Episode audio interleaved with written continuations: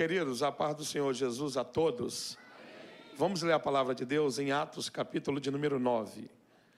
Atos, capítulo de número 9, verso de número 32 para a nossa meditação. É sempre muito bom, sempre muito bom poder estar com vocês para celebrar o nome do Senhor, pois Ele é bom e a sua misericórdia dura para sempre. É bom estar no meio de vocês, mesmo diante da presença do Deus Todo-Poderoso. Quero louvar a Deus mais uma vez pela vida do pastor Delano, que Deus possa continuar abençoando a vida do pastor Delano, com toda a sua casa, todo o corpo de obreiro, toda a igreja que está sobre a sua responsabilidade. Louvar a Deus pela vida da minha amiga Viviane, ela já contou aqui, e graças a Deus, uma amiga que Deus tem dado para mim, para minha casa, ela, o seu esposo, a Gélis. Vocês já viram aí que ele se levanta muito contra mim, né? Mas eu amo ele assim mesmo. Nós, minha família ama muito vocês. Muito obrigado pela, pela honra. Atos capítulo 9, verso de número 32. É, está escrito assim: E aconteceu que, passando Pedro por toda parte, ele desceu também aos santos que habitavam em Lida, e ali encontrou um certo homem chamado Enéas o qual era mantido oito anos em sua cama e estava doente de paralisia. E Pedro lhe disse: Enéas, Jesus Cristo te cura. Levanta-te e faze a tua cama. Imediatamente ele se levantou. E todos os que habitavam em Lida e Sarona viram-no e se converteram ao Senhor. Ora, havia em Jope uma discípula chamada Tabita que significa Dorcas. Essa mulher estava cheia de boas obras e esmolas que fazia. E aconteceu naqueles dias que ela ficou enferma e morreu. E tendo-a lavado, colocaram-a em um quarto alto. E como o líder era perto de Jope, os discípulos, ouvindo que Pedro estava ali, enviaram-lhe dois homens, pedindo que ele não demorasse em vir ter com eles. E, levantando-se Pedro, foi com eles. Quando ele chegou, o levaram ao quarto alto, e todas as viúvas estavam de pé, chorando e mostrando as túnicas e vestes que Dorcas fizera quando estava com elas. Mas Pedro, colocando todas para fora, ajoelhou-se e orou, e voltando-se para o corpo, disse: Tabita, levanta-te. E ela abriu seus olhos e, vendo a Pedro, assentou-se. E ele, dando-lhe a sua mão, a levantou. E chamando os santos e as viúvas, a apresentou viva. E você diga amém. Pode tomar seu assento, tendo toda a liberdade para poder continuar adorando a Deus, redobrando toda sua atenção para a comunicação da palavra do Senhor. Queridos irmãos, nós lemos um texto está registrado no, no capítulo de número 9 do livro de Atos. Ah, o capítulo de, de número 9 do livro de Atos é um dos capítulos mais importantes do Novo Testamento, pois esse capítulo vai apresentar para nós a conversão de, de Paulo. É, nós sabemos muito bem a importância que Paulo teve, que teve, que tem o seu ministério, os seus escritos, aquilo que ele deixou registrado. Mas há algo interessante aqui no capítulo de número 9 que me chamou a atenção. Ah, o capítulo de número 9 também apresenta uma coisa que é muito importante, muito fundamental e que de fato faz toda a diferença na humanidade, porque o capítulo 9 apresenta para nós ministérios. E ministérios quem dá é Deus. E ministérios, quando é dado a alguém, a um ser humano, o intuito de Deus é que pessoas sejam alcançadas, tocadas, abençoadas, transformadas. E o capítulo de número 9 vai apresentar para nós ministérios. Primeiro ministério de Paulo. Capítulo 9 também vai apresentar o ministério de Pedro e também vai apresentar o ministério de Dorcas. É, o ministério de, de Pedro está de Paulo, na verdade, está começando. O de Pedro já tem um tempo. Sim, o de Pedro já tem um tempo. O de Dorcas é um ministério que, a, até esse fato do que aconteceu com ela, dela ter ficado doente e falecido, até então o ministério dela, nem o nome dela ainda tinha aparecido. Então, a Bíblia vai deixar bem claro, bem evidente para nós, que Dorcas tem até um ministério, mas não é um ministério que é um ministério conhecido, é, é um ministério que é um ministério anônimo. Então, o capítulo de número 9 está apresentando para nós ministérios. Um ministério que está começando, um ministério que tem tempo e um ministério que é anônimo. E eu achei interessante que Deus está apresentando tanto quem está começando, tanto quem tem tempo e tanto quem é anônimo. Porque para Deus, todos os três ministérios, todas as três dimensões desse ministério tem importância para o Deus Todo-Poderoso, tem importância quem está começando, tem importância quem tem tempo e tem importância quem é anônimo. Para Deus não faz diferença nenhuma. Por que, pregador? Porque quem está começando não tem muita evidência, quem já tem, tem muita evidência. Mas o Deus que fez, a, a, que, o Deus que fez alguém ter evidência, foi o Deus que um dia chamou e o ministério não tinha evidência. Um dia o ministério de Pedro foi pequeno, mas se tornou grande. Por isso, para Deus não há diferença nenhuma. Deus não olha com diferença nenhuma, porque Deus está olhando para Pedro, Deus está olhando para Paulo e está dizendo: o ministério dele está começando agora. O de Pedro tem tempo, mas eu sou Deus que fiz na vida de Pedro e eu vou fazer na vida dele também. O bendito seja o nome do Senhor. Está apresentando um ministério que é anônimo, que não era visto, mas o mesmo Deus que está apresentando de Paulo, está apresentando de Pedro, é o Deus que vai apresentar o de Dó eu não sei qual o seu nível, eu não sei qual o seu nível, se você está começando, se você tem tempo, se você é anônimo. Eu quero dizer que você é importante, eu quero dizer que a sua chamada é importante diante da presença do Deus Todo-Poderoso. É por isso que a Bíblia declara que a gente não pode desprezar o dia das coisas pequenas. Sim, a gente não pode desprezar o dia das coisas pequenas. O ministério de Paulo, nós sabemos muito bem a proporção que o ministério dele tomou. E nós vamos poder observar que a, a, proporção do ministério de Paulo foi maior do que o ministério de Pedro. O alcance do ministério de Paulo foi maior do que o de Pedro. É por isso que a gente não pode desprezar quem está começando agora, porque a gente não sabe o que Deus depositou dentro dessa pessoa. É só questão de tempo para Deus ativar.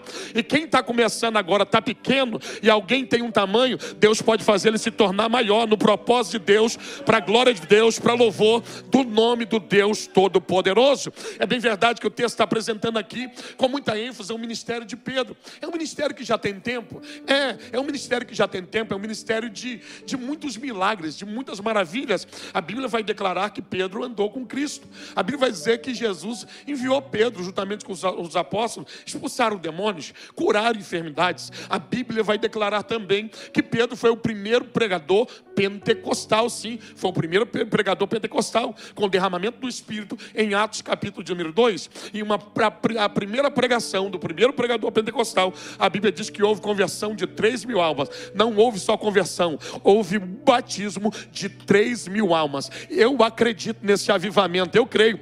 Eu creio em salvação em massa, eu creio em conversão em massa. Você crê nisso? Se você crê nisso, levanta a mão para poder glorificar e exaltar o nome do Deus Todo-Poderoso. Nós sabemos muito bem que o ministério de Pedro Pedro, é um ministério que tem muita expressão. A Bíblia diz que Atos capítulo 3, que ele está subindo na hora nona, juntamente com João, para oração. E a Bíblia diz que tem um homem que está na porta do templo. O homem é paralítico, o homem não consegue se movimentar e o homem olha para eles com a expectativa, com a seguinte expectativa: eu vou receber alguma coisa deles. E ele diz assim: olha para nós, eu não, nós não temos prata e nós não temos ouro, mas o que nós temos nós vamos te dar. Em nome de Jesus Cristo Nazareno, levanta e anda. Interessante que a Bíblia diz que o homem o levantou, mas quando ele estendeu a mão e pegou o homem pela mão, a Bíblia diz que o homem começou a saltar e andar e glorificar o nome do Deus Todo-Poderoso. O texto vai deixar bem claro a expressão do ministério de Pedro.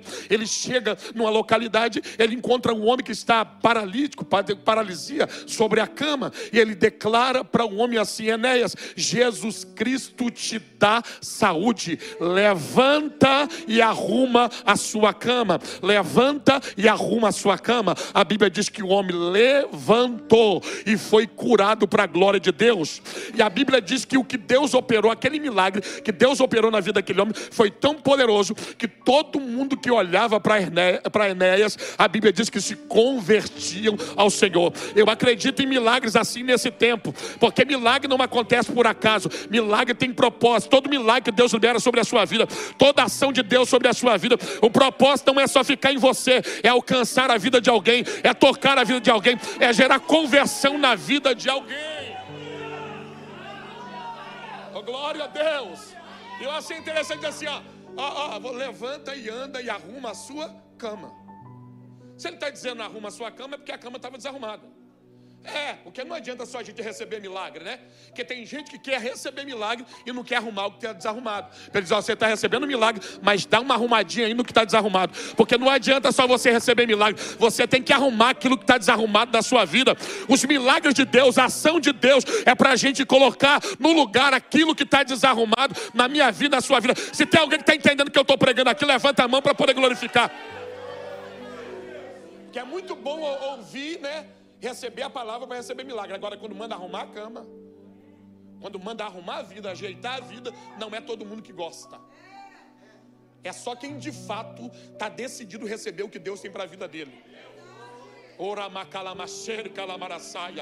Ah, o texto vai declarar para nós que o ministério dele tem, um, tem uma expressão tão grande, tão grande, que a Bíblia diz que ele vai declarar e uma mulher vai ressuscitar. E preste atenção aqui acerca dos apóstolos, havia uma promessa para eles. Várias promessas. Jesus manda vocês vão pregar, vão curar os enfermos, vão limpar os leprosos e vão ressuscitar os mortos. Mas nenhum apóstolo ainda tinha ressuscitado ninguém. Então, a primeira pessoa a ressuscitar através de um apóstolo foi através de Pedro. Então, o pregador que você está dizendo, eu estou dizendo que tem coisas que vão acontecer que você vai ser desafiado para que você possa estrear promessas que ainda não aconteceu. Vai até acontecer na vida de outros, mas vai começar através de você. Vai começar a ser liberado através de você. Você crê nisso? Você vai começar através de você, vai começar através da sua história, da sua vida, do seu ministério. Se eu fosse você, eu dava glória. Se o teu tempo é um tempo de desafio, entra no desafio. Se Deus está te chamando para um negócio, encara o que tem que encarar, porque Deus vai cumprir as promessas aí quando você se envolver naquilo que Deus determinou para a sua vida e para a sua história, em nome de Jesus Jesus Cristo Nazareno. Que lebaracere calabraçaia.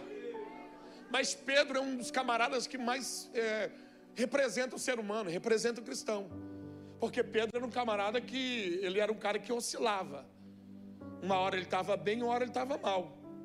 Uma hora ele estava em cima, outra hora ele estava embaixo. A gente vai ver isso na tempestade e a gente vai ver isso por diversas vezes na vida de, de Pedro nós vamos poder observar que Pedro era um cara que tinha suas qualidades, mas também tinha os seus defeitos, tinha suas falhas. Nós sabemos muito bem. Ele negou Jesus por três vezes.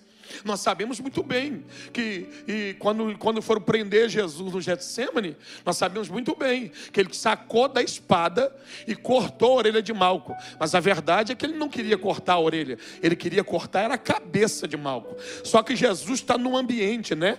E quando Jesus está no ambiente, o estrago é menor. É, o estrago era para ser maior, era para cortar a cabeça. Pregador, que você está dizendo? Eu estou dizendo que tem coisas que te feriu, que te machucou, e Deus cuidou de você, mas se Deus abrisse seus olhos, o, o estrago era para ser maior, era para cortar a cabeça, era para tirar a sua vida. Mas Deus disse: Eu vou deixar de ser ferido, vou deixar ela ser ferida, para me poder mostrar o meu amor, mostrar a minha misericórdia, mostrar que eu sou o Deus de restauração, para mostrar, ah, se eu fosse você, eu dava, para mostrar que eu sou o Deus que trata quando alguém é ferido, quando alguém é machucado, eu sou o Deus que trata. Eu vim aqui debaixo da autoridade do Espírito Santo, dizer que o Cristo que trata feridas está aqui, do Cristo que trata do que está causando dor, Ele está aqui nessa noite, neste lugar. Será que você pode levantar a mão para poder glorificar? Eu não sei qual é o escuro da sua vida, eu não sei qual é a escuridão, porque havia uma escuridão ali no Getsemane, mas mesmo no meio da escuridão, Jesus operou um milagre, orema calabachéria. Ah, se eu fosse você, eu dava glória. Ele é a luz, ele é a luz, ele é a luz, ele é a luz, e ele trabalha no meio. Leva Calabarassuri calabás. Nós sabemos muito bem quem é Pedro. Nós sabemos que Pedro, ah, Mateus capítulo 14, verso de número 22, a Bíblia vai dizer a partir do verso de número 22, que Jesus dá ordem para os seus discípulos, entra no barco, ele vai despedir a multidão, e despede a multidão e sobe para poder orar. E a Bíblia diz que os discípulos vão, entram, obedecem a Jesus, e quando eles estão no meio do mar, a Bíblia diz que o vento começou a soprar. E a Bíblia diz que o vento era contrário. E a Bíblia diz que Jesus apareceu andando sobre as águas. E quando ele veio andando sobre as águas, ele diz assim: Não tenham medo, sou eu, tende bom ânimo, não tenha medo, sou eu. Mas a Bíblia diz que dentro do barco, eles estão olhando para Jesus e estão tá achando que é um fantasma. Fantasma não existe. A gente sabe que não existe, né? A gente sabe que existe demônio. Então eles estão vendo coisa que nem existe. E a Bíblia diz que eles estavam gritando gritando de medo, apavorado de medo. Agora imagine a cena, irmão: doze homens gritando de medo, dizendo que era um fantasma. Mas a Bíblia vai declarar que Jesus vem andando e sou eu. E a Bíblia vai dizer que Pedro vai se destacar quando Jesus libera uma palavra no meio da tempestade, no meio daquela crise. Não foi todos que se destacaram, porque não é todos que se destacam, não é todos que ficam ligados na palavra, mas a palavra trouxe a luz e o entendimento na mente de Pedro. E ele disse assim: Se é o Senhor, me manda e ter contigo andando sobre as águas. Jesus não orou para ele pedir, Jesus não mandou ele pedir. Quando Jesus liberou a palavra, ele pegou, opa, eu, ele pegou a palavra, e quando ele pegou a palavra, ele já estava vendo o futuro. Pregador, o que você está querendo dizer? A lógica era para ele fazer o quê? Senhor, acalma essa tempestade, acalma esse vento, porque ele já tinha visto Jesus acalmar vento, acalmar mar, em Mateus capítulo de número 8, mas ele não pediu para acalmar vento, não, não, não pediu. Oh, glória seja dada no nome do Senhor, porque quando você recebe a iluminação da palavra, o Ramanakaseca, Takalasaia, quando você recebe a iluminação da palavra, você deseja coisas que ainda não aconteceu. Você move em direção a. Ah, ele estava olhando e dizendo: Se é o Senhor, me manda e ter contigo sobre as águas. Sabe o que Pedro está dizendo? Eu já estou vendo meu futuro pela palavra. Eu já estou vendo, eu não estou ligado lá. Se eu fosse você, eu dava agora. Será que tem alguém que já está vendo o futuro aqui? Será que alguém já está vendo o caminho aberto aqui? Se eu fosse você, eu levantava a mão para poder glorificar. A palavra abre para você possibilidades. Vou repetir: a palavra, a revelação da palavra, se você crê, ela abre para você possibilidade. Mas a iniciativa é sua. A atitude é sua, é você que tem que ver. É você que tem que falar. Porque tem coisa que Jesus só está esperando você falar. A palavra é liberada, ele só está esperando você pegar a palavra e você receber a palavra, criar fé no seu coração e, e, e falar e fazer o seu pedido em cima da palavra que ele liberou. Você lembra daquele homem de Mateus 8, o leproso? Quando Jesus desceu do monte? A Bíblia diz que ele adorou a Jesus, reconheceu que ele é Senhor e diz assim: se o Senhor quiser, o Senhor pode me tornar limpo. Jesus disse assim: Eu quero. Ah, era para você dar glória. Eu quero.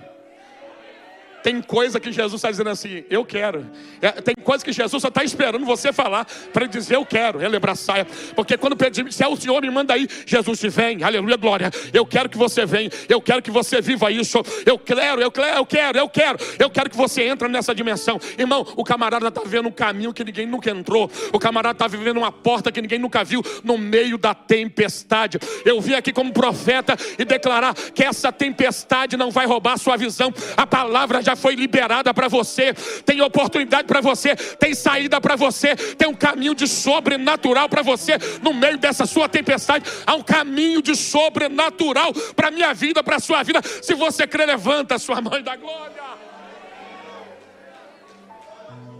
Mas entenda uma coisa, entenda uma coisa.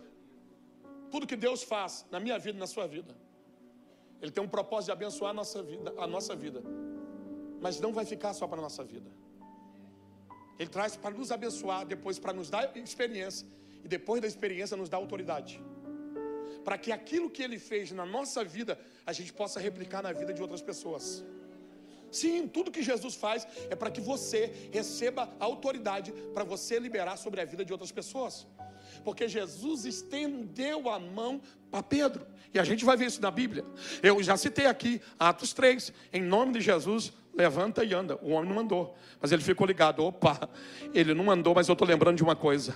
Jesus estendeu a mão para mim, porque na tempestade Jesus estendeu a mão para ele quando ele afundou. Ah, se eu fosse você, eu dava glória. Jesus estendeu a mão para ele e colocou ele de volta, aleluia, no lugar que ele não deveria ter saído. Pregador, o que, que você está dizendo? Eu estou dizendo que Jesus segurou na mão de Pedro no meio da tempestade. E eu quero dizer uma coisa para você: a volta vai ser melhor do que a ida, porque na ida ele foi andando sobre as águas, foi andando sobre uma palavra e ele afundou, mas na volta Jesus catou na mão dele e leva levantou. Por que, que a volta é diferente? Porque agora não tem como afundar mais, agora não tem como oscilar mais. Pregador, o que, que você está dizendo? Eu estou dizendo, eu estou declarando para você, eu estou declarando para você que você não vai oscilar mais na tua caminhada. Eu quero declarar que a tua caminhada vai ser diferente a partir dessa terça-feira de vitória. Você não vai oscilar, porque Jesus está de mão dada com você.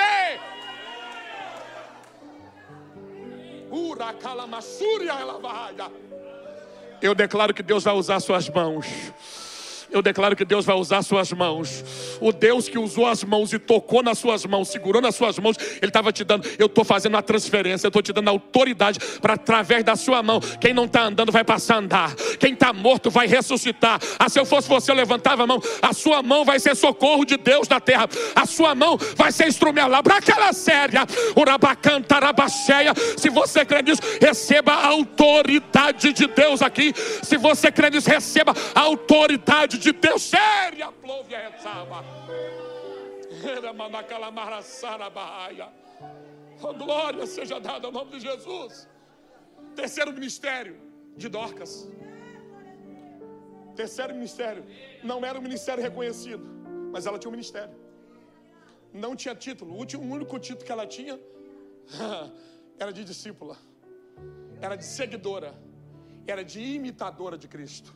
Ela não tinha título de pastora, ela não tinha título de missionária, não, não tinha título nenhuma, não tinha título de apóstola, mas ela tinha uma chamada.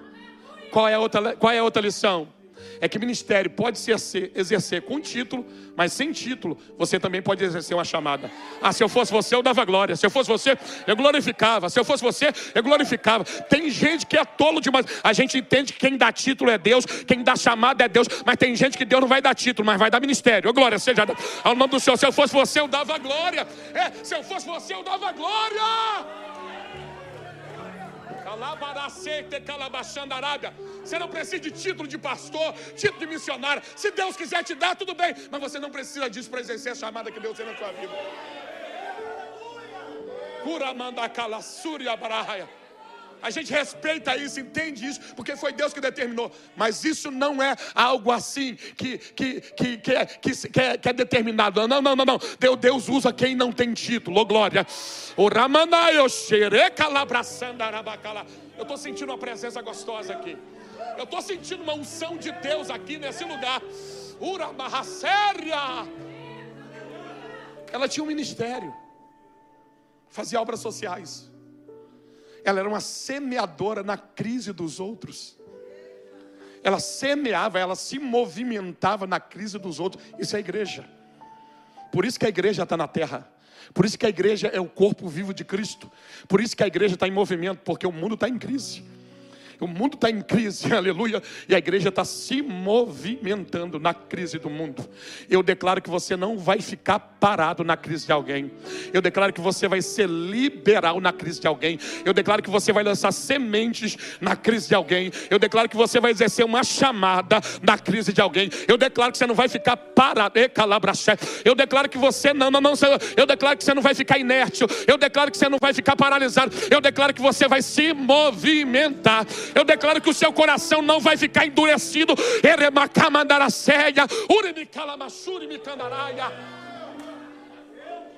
O nome dela ainda não tinha aparecido, e daí, mesmo assim, ela estava fazendo a obra. Ela estava cumprindo a chamada, então tem hora que seu nome não vai aparecer. O importante não é o seu nome aparecer, o importante é você fazer. Ela não estava preocupada com o nome dela aparecer. Aleluia, oh glória. Mas ela estava fazendo o que tinha que fazer. Ah, a Bíblia vai declarar que ela está lançando sementes. Ela já tinha um ministério, Deus decide apresentar o um ministério dela. Ah, isso aqui é lindo, poderoso mesmo. É, aí você é o cara da, da padaria. Eu gostei, rapaz. Gostei. Aleluia, glória seja dada ao nome do Deus Todo-Poderoso. Deus está apresentando o ministério dela, e Deus não é bobo. Deus não está apresentando o ministério de quem vai começar. Deus está apresentando o ministério de quem já tinha ministério. Ah, se eu fosse você, eu dava glória. Deus não está apresentando quem vai fazer. Deus está apresentando quem está fazendo há muito tempo. Então, se eu fosse você, eu glorificava. Toda vez que você vê alguém em evidência nesse tempo, é porque quando não estava em evidência, já estava fazendo. Aí Deus olhou, opa, se está fazendo sem evidência, quando tiver em evidência, aí que vai fazer mesmo. A glória seja dada. Ah, se eu fosse você, eu levantava a mão para poder glorificar e para poder adorar.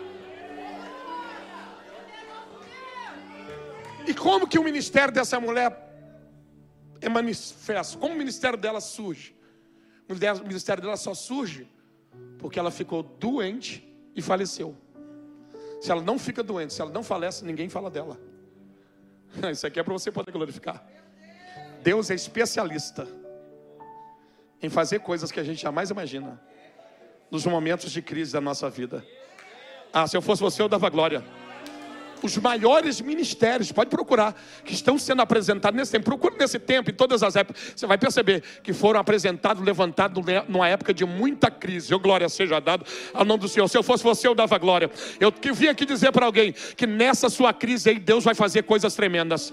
Nessa sua crise aí, Deus vai fazer coisas poderosas. Se eu fosse você, eu dava glória. Ah, se eu fosse você, eu glorificava. Porque Deus poderia ter barrado já desde a enfermidade. Deus, não vou barrar na enfermidade. Vou deixar a enfermidade, vou deixar a morte morte, e daí eu vou fazer milagre. Daí eu vou apresentar o ministério dela. Ah, se eu fosse você, eu dava glória. Tem coisas que Deus poderia ter impedido na tua vida, Deus poderia ter travado, mas Deus disse: Eu vou deixar fluir, eu vou deixar acontecer, porque eu vou fazer milagre na vida dele, eu vou fazer milagre na vida dela, eu vou fazer coisa tremenda na vida dela, eu vou levar ele para um novo nível, eu vou levar ela para um novo nível. Alguém, alguém já reconhecia o ministério dela, já, alguém já reconhecia o ministério dela, porque as mulheres pegam as, os, os, vestidos, as túnicas, as vestes e a túnica, diz aqui está aqui o que ela fazia, que ela costurava quando estava no meio de nós. Mas agora que diferença, né? Quando alguém vai contar o testemunho dela, não só é só sua obra social, é uma mulher que Deus ressuscitou. Ah, se eu fosse você, eu dava glória. Tem coisas que complicadas que acontecem na minha vida, na sua vida, que não são legais, mas Deus deixa acontecer para te levar para um outro nível para dar um peso de experiência na sua vida, no seu ministério, na sua família, no seu casamento. Você crê nisso? Levanta a mão para poder glorificar, levanta a mão para poder adorar, levanta a mão para poder exaltar o nome daquele que tem todo o poder. Ah, ela fazia coisas boas, esmolas e boas obras. Isso aqui eu ouvi de um amigo meu, um grande expoente. Boas obras e esmolas não são a mesma coisa. Boas obras é a costura. Não tinha máquina. Ela costurava, tirava o molde, tinha todo um tempo. Ela dizia: se depender de mim, ninguém vai ficar nu. Se depender de mim, ninguém vai ficar exposto. Se depender de mim, eu vou costurar e você não vai passar frio. Se depender de mim, o que está faltando na vida de alguém, eu vou liberar sobre a vida dele. Aí eu declaro que Deus vai te dar tanto. Eu declaro que Deus vai te dar tanto, vai te dar tanto. Que o que está tá faltando na vida de alguém vai ter em abundância na sua vida para liberar sobre a vida de alguém. Você recebe isso? Você recebe isso para a sua vida, para a sua história? Alguém na galeria recebe? Recebe? Eu declaro que Deus vai te dar abundância para você liberar sobre a vida de alguém. Oh, glória a Deus, oh, glória a Deus. É, ela tinha que programar. É, isso aqui é coisa espiritual. A igreja tem toda uma programação. A Bíblia fala isso. A Bíblia diz acerca do culto que tudo é com ordem, com decência. Agora a esmola não, mas esmola não era algo programado. Não é toda vez que você sai de casa assim, eu vou dar uma esmola para o camarada que me pede ali. A esmola você, você é, você é, você é surpreendido. Você não sai com dinheiro para dar aquela esmola. Mas quando alguém te pede no sinal, ou bate no seu carro, pede, você tem um coração bondoso. E você pensa assim: eu não estava liberado para isso aqui. Meu coração não estava programado. Mas se eu estou sendo exigido, eu vou liberar. Então Dorcas era uma mulher que fazia o que estava programado. Mas quando o que não era programado, ela era ativada, ela não retia o seu coração. Ela fazia o que estava programado e ela fazia aquilo que não estava programado. Opa, já tem alguém que levantou a mão e eu vou profetizar. Eu declaro em nome de Jesus eu declaro que você vai fazer o que está programado e até o que está fora da programação. Eu declaro que você não vai se fechar. Eu declaro que você vai ser liberal. Eu declaro que você vai além das expectativas, além das suas programações, porque a sua programação é uma, mas a do céu é outra. Calabraçúria. É, a sua programação é uma, a do céu é outra. Aleluia, glória. Você vai até cumprir a programação que já está feita, mas o céu está dizendo: você pode fazer mais, você pode liberar mais, você pode fazer mais, você pode fazer mais. Mas com tudo isso, ela está fazendo a coisa certa, correta. Doeceu, morreu. E aí é que entra. Tudo que você planta, uma hora você vai colher. Tudo que você faz, uma hora vai ter retorno para a sua vida. Vai ter retorno em glória para a sua vida. Vai ter colheita para a sua vida em nome de Jesus. Aí o texto diz que pegaram ela, pegaram o corpo dela, lavaram, era uma coisa comum. Comum. Em toda cultura é comum. Morreu, lavou. E eu perguntei a um amigo meu, por que lavar corpo de gente que, que morreu? Disse assim, uma das coisas é porque um corpo morto tem mais bactéria do que um corpo vivo. Você lembra na, na época do começo da Covid? Não poderia nem abrir o caixão? Então entenda uma coisa, quem está morto tem mais bactéria perigosa do que quem está vivo. E aí o terceiro, você pegou, e não se assusta não, aqui é a igreja. Tem alguém morto dentro da igreja. Tem alguém morto dentro da igreja, mas a igreja estava ligada, pegou água e lavou. O glória seja dada. Pregador, o que, que você está dizendo? A morte fala de algo impossível. Quando uma situação é impossível, pega água, pega a palavra, joga a palavra, labracandarabacéia. Ah, se eu fosse você, eu dava glória. Pega, pega a água, pega a palavra, joga a água, joga a palavra. Calamassuri me candarabarraia. Em toda a cultura, está lavando para quê? Para colocar no esguife, colocar no caixão. Para preparar para o velório. Para depois o sepultamento. Só que aqui é igreja. Só que aqui é igreja. Só que aqui é fonte de vida. Só que aqui é fonte de vida. Ah, se eu fosse você, eu dava glória. Só que aqui é diferente. Enquanto toda a cultura do mundo estava lavando para velório, estava lavando para sepultamento, quem está lavando está dizendo: Isso aqui não vai dar velório, isso aqui não vai dar sepultamento, isso aqui vai dar impossível, isso aqui vai dar sobrenatural, isso aqui vai dar ressurreição. Ah, ah se eu fosse você, eu dava glória. Ah, se eu fosse você, eu dava glória. Enquanto a sociedade está na droga, vai morrer na droga, a fonte de vida está dizendo: não, nós estamos lavando porque a gente acredita que Jesus vai libertar. Enquanto alguém diz a porta não vai se abrir, a igreja está abrindo a boca e está dizendo: tem jeito sim, a porta vai se abrir. Alguém está dizendo: casamento não tem jeito, acabou. A igreja se posiciona e diz assim: tem jeito sim, porque Deus é Deus que restaura. Alguém diz: está morto, está desviado, não vai voltar para a igreja, mas a igreja se posiciona e diz assim: vai vai voltar para a igreja e a glória da segunda casa será maior do que a primeira. Quem crê no impossível fica de pé. Quem crê no impossível fica de pé glorificando. Quem crê no impossível fica de pé glorificando. Arabraçúria. Eu estou sentindo a presença de Deus aqui, relebraçai. Eu quero ouvir o movimento dos vivos. Eu quero ouvir o movimento dos vivos. O movimento dos vivos, dos vivos, dos vivos. Só os vivos, só os vivos, só os vivos. Dá sinal quem está vivo aí, por favor. Um minuto, só quem está vivo. Só quem está vivo. Só quem está vivo aqui embaixo. Só quem está vivo aí em cima da galeria. Só quem está vivo. Cadê? Cadê os vivos? Cadê os vivos? Cadê os vivos? Cadê os vivos? Cadê os vivos? Cadê os vivos? Cadê os vivos? Cadê os vivos? Cadê os vivos?